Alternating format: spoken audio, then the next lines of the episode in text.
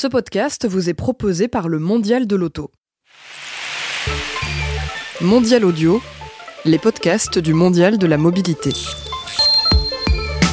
Bonjour à toutes et à tous et bienvenue dans Questions de mobilité, des questions posées à deux startups du monde du transport et du déplacement pendant 30 minutes en tout. Des euh, jeunes pousses qui veillent chaque jour à la mobilité de demain. Aujourd'hui, je reçois euh, Stéphane Desnoyers, fondateur d'Exaflex. Bonjour. Bonjour. Bienvenue. Euh, et Benoît Sino, président de Wicar, qui va nous rejoindre dans quelques toutes petites secondes, je le vois. Il va s'installer en attendant. Place à Exaflex.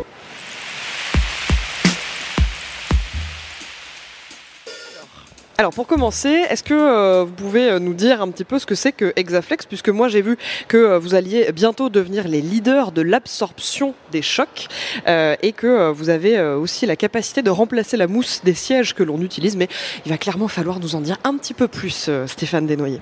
Bien, merci de m'accueillir. En effet, Exaflex, c'est un système que j'ai mis au point il y a quelques années. je travaillais auparavant avec les mousses sur des équipements de protection individuelle, sur l'absorption des chocs. Et euh, j'ai mis au point un système en injection plastique qui euh, permet d'avoir les mêmes résultats, voire euh, des résultats bien supérieurs aux mousses actuelles. On a découvert que Exaflex a des applications qui sont très très larges. On travaille dans l'absorption de choc, on commence à être leader dans les, tout ce qui est coudière et genouillère avec Kenny Racing.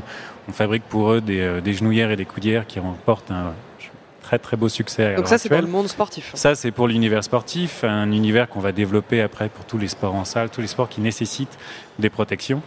Euh, et on a aussi euh, une application qui est euh, très simple, c'est qu'on remplace la mousse. lorsque vous avez, lorsque vous installez dans votre voiture, le siège sur lequel vous asseyez est en mousse PE, une mousse polyéthylène ou polyuréthane, et on a la capacité de remplacer cette mousse par le système Exaflex on apporte euh, beaucoup d'avantages à ça, c'est que euh, on a une surface qui est beaucoup plus fine, euh, un siège qui est beaucoup moins épais, donc ça permettra de gagner de l'espace dans la voiture. le système Exaflex étant en plastique injecté ne craint pas l'eau, ne craint pas l'humidité, et ça permet donc de nettoyer à 100% le siège. c'est un point qui est assez important aujourd'hui avec le développement de l'autopartage. Car euh, si votre voiture, euh, votre voiture personnelle a un univers euh, de bactéries qui est familial, lorsque vous rentrez dans le domaine de l'autopartage, eh bien là, il y a un développement qui est beaucoup plus large. Et nous, ce que l'on est en train d'apporter, et on a commencé les travaux avec Peugeot, c'est de faire justement un siège qui soit 100% hydrophobe et que l'on puisse nettoyer à 100%. Mais alors comment, euh, comment ça marche? Vous dites euh, des sièges plus fins, mais euh, à quoi ça ressemble cette, mousse que vous avez inventée? Eh bien, Exaflex, l'échantillon que j'ai dans les mains, donc c'est une évolution du nid d'abeille. Exaflex pour hexa, hexagone et flex pour flexible. Le fait d'avoir séparé chaque cellule permet une articulation et de cette articulation, on va pouvoir donner une forme souple euh, au système. Ça ressemble un petit peu à ce qu'il y a dans les ruches d'abeilles. Euh, Tout à fait. Euh, les, je sais pas comment on appelle ça, la, cire un petit peu, les alvéoles de cire, les unes contre les autres, sauf que là c'est blanc et que. Les abeilles utilisent l'hexagone parce que l'hexagone a d'excellentes caractéristiques géométriques techniques. nous, personnellement, Exaflex est un système qui permet de supporter à partir de 1 à 2 tonnes au mètre carré. On va jusqu'à 5 tonnes, 6 tonnes au mètre carré avant que la, le système ne s'écrase complètement. Donc on est bien supérieur techniquement aujourd'hui aux mousses. On est plus léger, plus fin, plus ventilé et on ne craint pas l'eau. Mais est-ce que le confort est là? C'est aussi très important dans une voiture? Alors bien évidemment, le confort est là. Euh, on a déjà fait des, euh, euh, on a déjà fait des prototypes justement qui confirment ce confort et qui confirment aussi la ventilation. Là où on doit avancer désormais, c'est que l'utilisateur pourrait être dérouté euh, face à un siège qui va, être, qui va devenir très fin. Donc, on est en train d'avancer avec des designers pour justement que le, cette notion de finesse ne soit pas associée à une raideur, mais plutôt à un confort. Alors vous disiez, euh, vous donniez un petit peu les, les, plus qu'avait votre, votre technologie euh, vis-à-vis des, des, mousses euh, et des, sièges donc traditionnels. Si on doit résumer, c'est donc une question un petit peu d'hygiène. mais au-delà de ça, quel est le problème finalement aujourd'hui avec les sièges qu'on peut avoir dans les voitures? Alors, en effet, au-delà de l'hygiène, la problématique de la mousse, c'est la recyclabilité. Et euh, les mousses, ce sont des thermodures, et les thermodures ont des recyclabilités qui sont très faibles. Euh, on peut les transformer en poudre et euh, les réinjecter, les utiliser dans du revêtement de, sol uniquement, dans des, dans des bitumes. L'intérêt d'avoir un siège en thermoplastique, c'est que le système est 100% recyclable. Les thermoplastiques permettent une recyclabilité quasi infinie et si on recycle X fois, des centaines de fois le même thermoplastique, il va perdre au bout d'un moment certaines caractéristiques techniques, mais il sera toujours utilisable pour une autre application. Et ça, c'est une chose qui est très importante, c'est qu'on on va plus vers une chimie de qualité, de grande qualité, qui permet justement un renouvellement. Et euh, vous parliez euh, des, euh, du monde sportif au début, puisque c'est ce monde-là auquel vous vous adressez en premier lieu, pardon. mais vous parliez des, des, des, accessoires, on va dire, de sécurité. Mais est-ce que on pourrait imaginer aussi de la mousse comme, comme vous en faites dans les voitures de sport, par exemple Ou est-ce que, en termes de sécurité, est-ce que ça, est-ce qu'il y a un apport aussi? Oui, alors c'est un apport qu'on n'a pas encore réussi euh, euh, à, prouver. On a eu des développements, pour tout vous dire, dans le domaine militaire. Euh, sur, sur la protection des fantassins dans les, dans les véhicules blindés. on, est, on a des valeurs qui sont très intéressantes, on est à plus de 36% de, de dissipation de l'énergie, mais c'est vrai que le siège est aussi un organe de protection, c'est un organe de maintien, et on va pouvoir, avec Exaflex, euh, justement, réduire le traumatisme du choc, mais aussi absorber les vibrations quotidiennes. Car dans nos systèmes, et en changeant euh, certaines matières à certains endroits, on peut avoir des capacités d'amortissement vibratoire qui vont jusqu'à 100%. C'est ça, vous parliez euh, au début euh, de cette émission de la multiplicité un petit peu des endroits où on, avait de la mousse et où euh, vous, chez Exaflex, vous pouvez intervenir. Est-ce que vous pouvez nous donner un rapide, une rapide liste un petit peu de tous, les, de tous les domaines dans lesquels vous pourriez, pourriez intervenir si on devait imaginer? Alors, on va quand même cadrer les choses parce que sinon c'est. C'est vraiment énorme. Nous, on s'en rend pas compte. Hein. On remplace la mousse. Voilà. Et la mousse, vous en avez partout. Alors notre première application, c'est le sport, c'est tout ce qui est genouillère, coudière, protection dorsale. L'intérieur du casque va bientôt euh, être notre, euh, un sujet de travail chez nous. On va, s'attaquer euh, au polystyrène expansé qui permet d'absorber le choc. on a des preuves de, concept et des, preuves de, faisabilité sur tout ce qui est sous-couche de plancher pour le BTP. On, on a déjà été confirmé par le CSTB le Centre scientifique technique du bâtiment, où on est à 22 dB d'amortissement vibratoire. Euh, et euh, on a aussi tout le domaine médical, sur les coussins de confort, les coussins anti-escar, les matelas. Euh, on est aussi applicable dans ces domaines. Voilà, je m'arrête là parce qu'après ça va être trop long. Voilà. On n'a plus beaucoup de temps malheureusement. et alors Stéphane Desnoyers, vous avez donc créé Exaflex. Est-ce que vous pouvez nous dire ce qui vous a donné l'idée de faire ça? Quelle, était votre, quelle est votre formation initiale? Est-ce que vous aviez un métier avant qui vous a, qui vous a amené à penser ça? Alors, ma formation initiale, elle est euh, en fait mon métier initial, c'est concepteur d'équipements de protection individuelle, et euh, donc je travaillais sur les mousses. Je travaillais à faire des genouillères, des coudières, des gilets de protection cavalier, euh, et j'étais tout le temps à travailler sur la, portion de choc. Et la mousse était toujours un sujet problématique parce que difficile à faire évoluer, contraignante.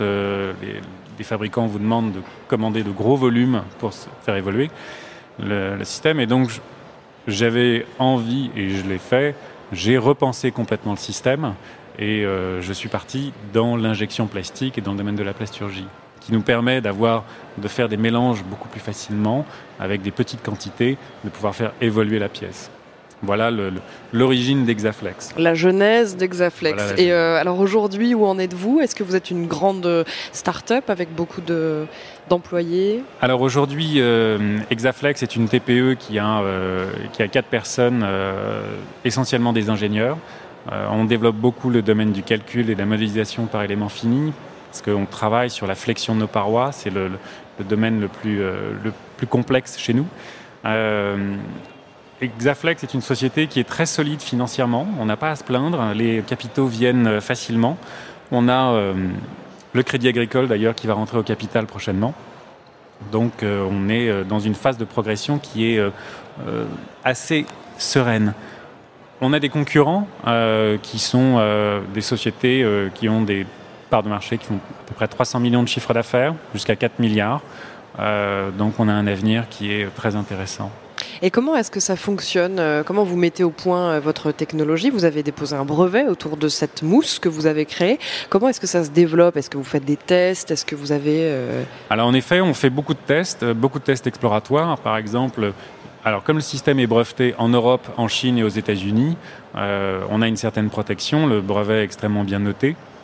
Et puis, le dernier test que l'on a réalisé avec le CEVA, le Centre d'études vibratoires de Rouen, euh, ça a été justement sur l'amortissement vibratoire. Et le CEVA euh, a démontré qu'on allait jusqu'à 140% de facteurs de perte. Euh, J'irai pas plus loin en explication technique, mais euh, ça veut dire qu'on est très très bien placé sur tout ce qui est amortissement vibratoire et que l'on a des applications vraiment intéressantes. Et chez Exaflex, vous insistez beaucoup sur le Made in France. vous êtes Made in France à 100%, d'après ce que j'ai lu. vous assemblez d'ailleurs à Bernay oui, dans l'air. Euh, pourquoi insister autant sur, euh, sur ce Made in France? Eh bien, En fait, euh, le système Exaflex permet de... Nous, nous remplaçons la mousse. Nous ne sommes pas concurrents des fabricants de mousse, nous leur apportons une solution de remplacement, car la directive REACH va de plus en plus les impacter. Le système Exaflex, c'est une presse à injecter, un robot positionneur, une sonotrode, et vous avez là la possibilité de fabriquer 10 000 mètres carrés avec une petite presse à injecter. Donc on peut développer les postes de production, on peut se rapprocher des grands sites de production et de cette manière, on n'a pas besoin de créer une énorme usine en Asie ou dans des pays à bas coût, mais plutôt de développer des petits euh, spots de production qui sont grandement automatisés. Euh, on travaille essentiellement avec des machines en commande numérique euh, qui, sont, qui, qui ont une consommation électrique assez faible. Donc l'intérêt, c'est d'aller vraiment au plus près de l'utilisateur euh, final, toujours en B2B, donc le fabricant de sièges, le fabricant de matelas ou le fabricant de sous-couches de plancher. Alors vous parlez de B2B, mais vous parlez aussi d'utilisateurs. À qui ça s'adresse finalement Exaflex Est-ce que vous vous adressez plus à un public euh, voilà, qui, utilise, qui, qui s'assoit sur ces sièges finalement, puisqu'on va rester sur euh, les sièges, ou est-ce que vous vous adressez plutôt à des constructeurs? Alors, on s'adresse bien évidemment à des constructeurs. L'utilisateur final, euh, on, s'est adressé à lui pour faire des prototypes et avoir son avis. Euh, car c'est son avis qui compte. Hein. On travaille pour l'utilisateur final, bien évidemment, mais nous, notre métier, euh, on est fabricant de composants. On est une marque ingrédient, on vient avec le constructeur et on intègre la solution. Mais euh, quelle est votre, euh, votre relation, on va dire, avec le constructeur Comment est-ce qu'il voit cette, euh, cette nouveauté finalement arriver dans l'habitacle de la voiture? Ah bah, Lui le voit comme une révolution et justement de pouvoir répondre à des appels d'offres. Dans le domaine des transports publics, on a des appels d'offres qui sont de plus en plus compliqués au niveau de l'hygiène. On est en train de solutionner justement ce problème d'hygiène. Il faut savoir qu'aujourd'hui, un bus RATP, c'est lavé au jet d'eau. Euh, et après, donc, euh, il y a un développement d'odeurs pestilentielles dans le bus, et donc on, est obligé de mettre des, euh, des désodorisants. Avec un, avec un siège Exaflex, on pourra faire un siège hydrophobe, donc qui ne craint pas l'eau et qui aura une, qui aura un temps de séchage très court. Et comment vous voyez Exaflex dans le futur? Quand je vous dis futur, ça peut être dans un an, dans cinq ans, dans dix ans? Alors, Exaflex, moi je le vois comme une très belle ETI e qui, euh, euh, qui sera autour de 300-400 millions de chiffres d'affaires dans quelques années. On a la possibilité aussi de céder des licences euh, à des, des, groupes comme Forestia, par exemple. Forestia a tout à fait la possibilité d'intégrer une chaîne de production et à d'autres fabricants de sièges. Voilà. Et qu'est-ce que ça vous apporte à vous, fondateur justement d'Exaflex, de, de vous trouver dans un événement comme celui du Mondial de la mobilité? Eh bien, c'est d'interpeller. Se trouve au cœur du Mondial de l'auto, je le rappelle.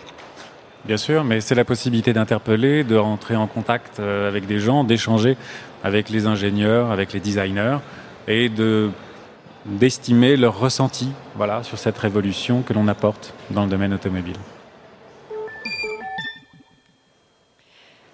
Autour désormais de Benoît Sino qui nous a rejoint. Donc on ne s'est pas dit bonjour, on ne s'est pas présenté. Bonjour, euh, président de Wicar, bienvenue. Alors euh, c'est au tour maintenant de Wicar, hein, maintenant qu'on a entendu tout ce qu'on devait entendre sur Exaflex autour de Wicar. Alors Wicar, premier site de location de voitures entre particuliers, je le rappelle. Euh, dans le détail, est-ce que vous pouvez nous présenter un petit peu Wicar, Benoît Sino? Oui, bah, Wicar est parti d'un constat très simple, hein, c'est qu'il y a euh, beaucoup de voitures euh, en France et dans le monde. Euh, pour prendre l'exemple français, il y a 40 millions de voitures en France et ce parc extrêmement important est très très peu utilisé.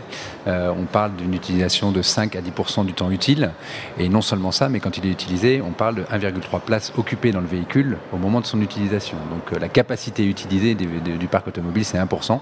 Et donc l'idée, ça a été simplement de dire, de l'autre côté de la chaîne, il y a beaucoup de gens qui font des milliards de kilomètres en voiture qui n'ont soit pas de voiture, soit pas forcément la voiture spécifique dont ils ont besoin. Et on va mettre au milieu une plateforme qui va permettre une meilleure utilisation de ces 40 millions de voitures pour faire en sorte que les gens qui se déplacent en voiture aient accès à ce parc. Et alors justement, comment est-ce qu'elle fonctionne cette plateforme? Comment est-ce qu'elle s'insère dans ce besoin qu'il y a, dont vous venez de parler? Ah, C'est vraiment très simple. Hein. On est une pure plateforme d'intermédiation et une mise en relation. Euh, donc euh, les propriétaires qui euh, trouvent que c'est une bonne idée de mettre sa voiture ou sa propre voiture à louer pour réduire le coût de possession, hein, qui est quand même extrêmement élevé, on parle de 5 à 6 000 euros par an de coût de possession d'un véhicule. Pour rappel, le salaire médian des Français, c'est 1700 euros. Donc c'est un investissement extrêmement lourd. Et en fait, ces gens qui décident de réduire le coût de possession, les mettent sur la plateforme en location et les locataires, en fait, qu'on leur envoie, louent leur voiture. Euh, est-ce que vous pouvez nous donner une date de création de Wicar Bien sûr, euh, Wicar a été créé en 2012. Euh, on a cru euh, très vite, hein, puisque aujourd'hui la plateforme compte 30 000 véhicules. Euh, un petit benchmark, 30 000 véhicules, c'est la taille d'une flotte d'un loueur traditionnel en France. Donc c'est extrêmement rapide comme déploiement, mais c'est encore tout petit, puisque si vous prenez les 40 millions de voitures et qu'on imagine un jour pouvoir mettre ne serait-ce que 1% de ce parc sur une plateforme comme la nôtre, ça fait 400 000 voitures. un quart de pourcent, ça fait 100 000, donc c'est trois fois la taille de WeCard aujourd'hui. Donc on est vraiment au tout début, avec un vrai basculement aujourd'hui, mais on va certainement en parler, vers la mobilité du quotidien, là où on est né dans la location de voitures euh, dans l'usage historique qui est une à deux fois par an. Quand vous dites mobilité du quotidien, vous entendez le court voiturage par exemple, les, trajets courts euh, Les trajets beaucoup plus courts en fait. Euh, nous on s'est créé. travail, des, des, trajets. Alors là on bascule vraiment dans le covoiturage, mais ça peut être des, des, usages à la journée. Je suis à Paris, j'ai un rendez-vous à Ivry et je reviens à Paris, des choses comme ça. je vais en week-end déjeuner ou dîner chez mes parents dans le Vexin français, c'est pas très très bien desservi. Ben, je loue une voiture. C'est des usages sur lesquels historiquement on n'allait pas chez Avis. Hein, euh, quand j'allais euh, déjeuner ou dîner chez mes parents qui effectivement habitaient dans le Vexin français, je prenais les transports en commun.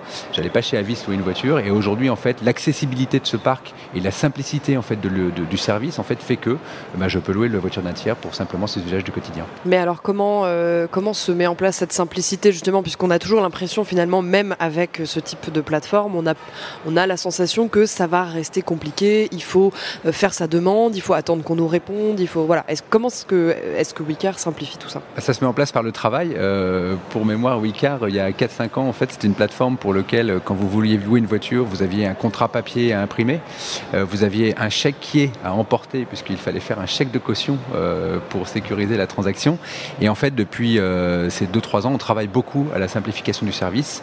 C'est d'abord passé par la dématérialisation du contrat, qui aujourd'hui a permis une prise en charge du véhicule qui est passée de 25 minutes à environ 3 minutes à l'aller et 1 minute 30 au retour. Et c'est euh, d'aller un cran plus loin aujourd'hui, puisqu'on a lancé euh, WeCar Connect, qui permet aux propriétaires qui le souhaitent d'équiper leur voiture d'un petit boîtier Bluetooth et de ne plus être là au moment de la prise en charge, puisque côté locataire, c'est au moment du booking une clé électronique qui va lui être envoyée dans son iPhone ou dans son téléphone Android, et cette clé en fait va lui permettre de, de, pairer avec le véhicule, en fait, de s'associer au véhicule, et au moment de la location, de l'ouvrir et de partir en location directement sans avoir à rencontrer le propriétaire. Et comment est-ce qu'on ça, ça, devient, euh, pour euh, réutiliser un buzzword, même si j'aime pas les buzzwords, euh, très très proche de ce qu'on entend par le free floating, c'est-à-dire que vous êtes capable aujourd'hui de déployer en peer-to-peer des flottes très près de chez vous qui sont équipées de ces équipements et qui permettent en fait de, de, simplifier encore un peu plus ce service. C'est ça, le free floating, c'est ce qu'on peut voir dans, dans, certaines rues de Paris notamment, mais des, des, des, véhicules qui sont laissés là à usage, enfin quand on veut quoi, c'est-à-dire qu'on on a juste à rentrer un code et. Tout à fait. Avec, avec la puissance du particulier à particulier, c'est qu'effectivement, quand vous voulez développer ces services en tant qu'entreprise et que vous, vous, devez euh, assurer toute la transaction et toute la qualité du service, ça engendre des structures de coûts extrêmement lourdes. Hein. On, a, pu le voir sur des modèles euh, historiquement qui se sont déployés, où très très vite, vous avez à recruter des gens pour contrôler, à recruter des camionnettes pour euh, dispatcher, à, faire des choses comme ça, à recruter, à investir dans l'infrastructure, alors qu'avec le particulier, bah, en fait, tous ces points de contrôle sont faits par le particulier lui-même. Hein. En interne, on appelle ça le, crowdsourcing du contrôle, qui fait qu'à un moment donné, même si un, particulier, par exemple, met sa voiture à louer euh, en free floating un vendredi soir parce qu'il n'est pas là, et donc euh, avec ce boîtier Bluetooth, ben, lundi matin, en fait, il va reprendre sa voiture pour aller au travail et il va jeter un petit coup d'œil sur son véhicule. Ça n'a l'air de rien, mais ce petit coup d'œil, en fait, il vaut de l'or parce que si vous devez le jeter vous-même en tant qu'entreprise, eh bien, ça vous coûte énormément d'argent. Et donc, le déploiement de, ce service en free floating en peer-to-peer peut être non seulement dans des géographies ciblées, on l'a vu historiquement dans Paris, mais en fait dans toutes les villes à partir du moment où les propriétaires se connectent. Et euh, vous revendiquez chez Wicar près de 100% de croissance annuel depuis 4 euh, ans en chiffre euh, en termes de chiffre d'affaires autant euh, qu'en nombre de locations. Comment c'est possible un tel, une telle réussite finalement? Bah, alors ça a été possible dans un premier temps parce que le marché de la location historique, hein, dans lequel les gens louent une à deux fois par an en moyenne, donc c'est pas très très récurrent, est très très vaste. Hein. On parle d'un marché aujourd'hui de 3 milliards d'euros en France. Et donc on s'est positionné dans ce flux de demandes existant avec un service différencié, en disant aux gens simplement euh, c'est facile, c'est en bas de chez vous, c'est beaucoup moins cher. Et sur cette première proposition de valeur, on a pu faire croître la société jusque là où on en est aujourd'hui le basculement en fait sur la mobilité du quotidien va nous permettre d'accélérer puisqu'à partir de ce moment-là, on sort de ce marché de la location traditionnelle et on rentre dans le marché de la mobilité qui lui est en dizaines de milliards d'euros. Donc en fait, le relais de croissance sur cette mobilité, il est absolument gigantesque. Pour vous, on va vraiment vers un futur où la voiture personnelle n'est plus n'est plus? Alors non, on ne va pas vers un futur où la voiture personnelle n'est plus, euh, on va vers un futur où la voiture personnelle est mieux utilisée. Euh, nous, on ne croit pas du tout à, une, euh, comment, à, un avenir sans propriétaire de voiture. Par contre, 40 millions de voitures en France, c'est beaucoup, beaucoup, beaucoup trop par rapport à l'usage qu'on en fait et en fait à l'efficience d'utilisation de ce parc. Et donc nous, on croit effectivement à un parc qui sera toujours présent dont un certain nombre de Français seront propriétaires, mais avec un meilleur taux d'utilisation par la mise en commun de ce parc avec euh, des gens qui, eux, n'ont pas de voiture ou cherchent des voitures spécifiques. Alors en 2015, vous avez reçu un investissement de 28 millions d'euros de la SNCF. Comment est-ce que ça s'est fait, euh, cet investissement, et qu'est-ce que ça vous a apporté? Alors, ça s'est fait par euh, bah, une conjonction ou, un, certain alignement de la vision de ce qu'on voulait faire de nos services à terme. Hein. La SNCF, en fait, fait face à l'ouverture à la concurrence en 2020. donc, eux, la meilleure barrière en fait pour euh, faire face à une concurrence qui se transformerait sinon très vite en guerre d'esprit sur le billet de train pur, c'est d'augmenter le service. Et l'augmentation du service, en fait, ça a été la stratégie du porte-à-porte de Guillaume Pépi qui s'est dit, ben, on n'est plus seulement un vendeur de billets, on est un provider de services point à point. Et donc, il nous faut en fait agréger un certain nombre de services en gare qui permettent aux gens non seulement euh, de partir de chez eux pour aller à la gare, mais une fois qu'ils sont à destination, à la gare, de trouver des moyens d'aller également chez eux. Et donc à leur destination finale. Donc en fait, la SNCF avait euh, cette vision euh, du, point à point, du porte-à-porte. et nous, on avait l'envie d'accélérer le, business non seulement avec des investissements, évidemment en, euros, mais également avec des levées industrielles de long terme, puisque on parle tous de, de cette chaîne de valeur de la mobilité et Hein, qui va complètement changer, on ne sait pas trop comment, la voiture autonome, qu'est-ce qui va se passer. Et en fait, ça va beaucoup changer, mais euh, euh, bien malin celui qui saurait dire aujourd'hui vers quoi, euh, bien malin celui qui saurait dire ce, à quoi ressemblera cet écosystème dans 5 ou 10 ans. Et donc on a besoin de partenaires qui sont aussi des partenaires de long terme, qui ne sont pas seulement des partenaires financiers. Et la SNCF était un exemple parfait, avec en plus évidemment des synergies industrielles naturelles, puisqu'ils trafiquent un, nombre impressionnant de voyageurs tous les jours. Et donc ça nous permet de nous, greffer à ce flux-là. Alors l'objectif de Wicar pour euh, l'année 2019, euh, c'est de se déployer à l'international. Est-ce que vous pouvez nous en parler un petit peu?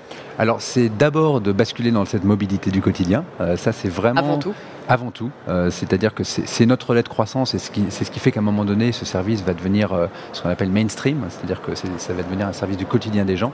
Euh, et donc là, c'est une roadmap de simplification encore un peu plus importante du service tel qu'il existe aujourd'hui. Donc beaucoup d'investissements techno et produits avec beaucoup de nouvelles fonctionnalités qui vont apparaître en 2019. Et effectivement, bah, comme tout business platformique, hein, on, passe par des investissements lourds au départ pour créer la plateforme et l'ensemble des fonctionnalités dont on a besoin. Et ensuite, on va chercher le volume par le déploiement en particulier à l'international. Et donc ça fait partie de la roadmap de Wicar sur 2019. Et comment se place la France du coup par rapport à ce, système de location de voitures entre particuliers? Est-ce qu'on est un pays où c'est vraiment rentré dans les habitudes par rapport à d'autres ou finalement ils, le découvrent seulement? Comment est-ce qu'on se place? Alors la France se place très très bien. je ne vais pas viser la location de voitures euh, dans un premier temps euh, dans, ce commentaire, euh, on se passerait très bien dans le, partage entre particuliers. C'est-à-dire qu'on est un pays qui, est, qui, qui, sommes depuis le début en fait très très en pointe là-dessus. Hein. Très très vite, Paris, par exemple, est devenue la première ville au monde de Airbnb. Blablacar est né en France et a éduqué tous nos jeunes en fait à sauter dans la voiture du voisin pour faire des trajets à pas cher et discuter en même temps. Et en fait, toute cette éducation par des marques extrêmement puissantes comme Airbnb ou Blablacar procède d'un espèce de mouvement de fond qui consiste à dire, bah, en fait, partageons. Et la voiture n'est qu'une verticale dans cette dynamique de fond du partage. Et donc, euh, donc ça se passe très bien sur la partie voiture, ce d'autant plus que euh, le marché de la location de voitures en France est le plus gros marché d'Europe. Donc c'est un marché, euh, un home market très très sympathique à travailler puisque en fait vous avez la taille sur le marché intérieur au niveau, au niveau français pour ensuite basculer sur les, sur les pays européens. Donc ça se passe très très bien. Et donc comment ça se passe une installation comme ça à l'international? Vous m'avez dit que c'était pas votre objectif le, le plus pressé euh, là pour les, mois, voire les années à venir, mais vous y pensez quand même? Comment est-ce que ça se passe? Si, si, c'est un objectif, euh, c'est un objectif majeur avec la simplification. Euh, ce sera, ce sera lancé à partir de 2019. Comment ça se passe? Alors nous, on est très, très, comment, très, très opportuniste en fait sur la façon dont on y va et surtout, on, y va en multilocal. on est un, business dans lequel la scalabilité à l'international n'est pas forcément pour le coup identique à des, business comme Airbnb parce que les spécificités locales des marchés locaux sont très fort. On a des problématiques d'assurance, on a des problématiques réglementaires, on a des problématiques aussi de qu'est-ce qui fait que euh, ce genre d'offre a, fonctionné en France. Et donc on cherche pays par pays les pays qui euh, présentent les mêmes facteurs clés de succès en fait sur le déploiement d'un tel service. Euh, au niveau européen pour l'instant et après au niveau mondial. Et du coup, est-ce que vous en avez à nous citer des pays comme ça ou est-ce que pour l'instant c'est vraiment une base de recherche et vous n'êtes pas encore bah, est, pour l'instant, le, premier pays qu'on va lancer, c'est l'Espagne, euh, parce que l'Espagne est un pays qui présente euh, beaucoup, beaucoup de similitudes par rapport à la France. Hein. C'est un pays dans lequel euh, le TGV existe, donc les gens vont très vite, très loin et ensuite ont besoin d'une voiture. C'est un pays dans lequel les propriétaires ont besoin de réduire le coût de possession de la voiture et de compléter leurs revenus. C'est un pays qui sort d'une situation économique compliquée, et donc cette, cette, idée de compléter les revenus était très, très forte du côté propriétaire. Et du côté locataire, c'est un pays qui part en vacances, qui part en vacances sur les plages, un littoral extrêmement riche au Portugal et ailleurs d'ailleurs aussi, euh, et donc qui ont besoin de voitures pour partir. Donc en fait, on a tous les fondamentaux qui font que Wicar est devenu en France ce qu'il devient. Et donc c'est pour ça qu'on commence par ce pays-là. Mais il y en a beaucoup d'autres derrière qu'on va, aussi travailler.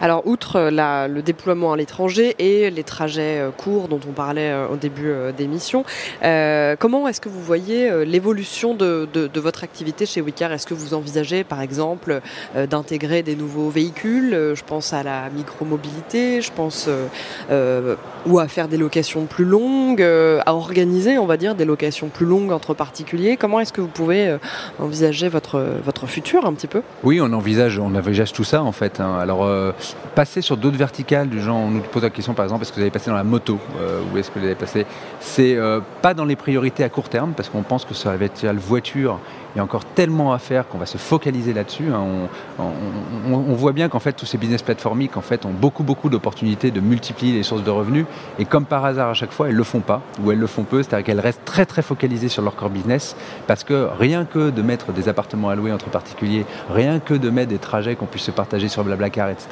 Ou rien que de louer des voitures, c'est déjà un métier très compliqué sur lequel les investissements pour monter les fonctionnalités sur la plateforme sont extrêmement lourds et donc on reste focus à partir du moment où on n'a pas euh, j'allais dire, euh, travailler l'ensemble du potentiel. Et pour l'instant, le potentiel, il est encore infini pour nous. Donc, on va rester sur cette verticale voiture pour l'instant. Alors, on a parlé euh, de votre, euh, de votre association, on va dire, avec la, SNCF il y a quelques années maintenant. Mais qu'est-ce qui manque, selon vous, aujourd'hui, pour que vraiment le partage de véhicules et ou la, location de voitures entre particuliers, enfin, en tout cas, la réutilisation de véhicules inutilisés dans le parc actuel, qu'est-ce qui manque pour que ce soit vraiment quelque chose d'évident pour tout le monde De l'offre, en fait. Euh, c'est tout simplement ça. C'est que euh, à partir du moment. La, simplicité, elle passe par deux choses. Elle passe par la simplicité de la plateforme, donc c'est-à-dire c'est simple de louer une voiture et d'en prendre possession. Et puis elle passe par le fait que quand vous regardez par la fenêtre, En fait, la voiture n'est pas à 2 km, mais elle est en bas de chez vous. Euh, on le voit d'ailleurs sur d'autres moyens de mobilité alternatifs qui, se développent aujourd'hui. Hein. Au début, par exemple, les trottinettes électriques, euh, bah, c'était compliqué. Euh, c'était très très sexy en fait comme service. Hein. Moi, j'ai basculé dedans tout de suite parce que c'est simple, on l'apprend, etc. Sauf qu'il n'y en avait pas beaucoup. Et en fait, à partir du moment où ils ont commencé à déployer la flotte de manière assez, assez drastique, on les voit rouler absolument partout dans les rues. Donc l'usage, enfin l'adoption, on sait, elle se fait simplement en regardant avec votre téléphone dans la rue ce qui se passe. Et si vous avez une voiture à louer, en descendant la louer. Donc on travaille beaucoup sur cette acquisition d'offres également en parallèle de la simplicité.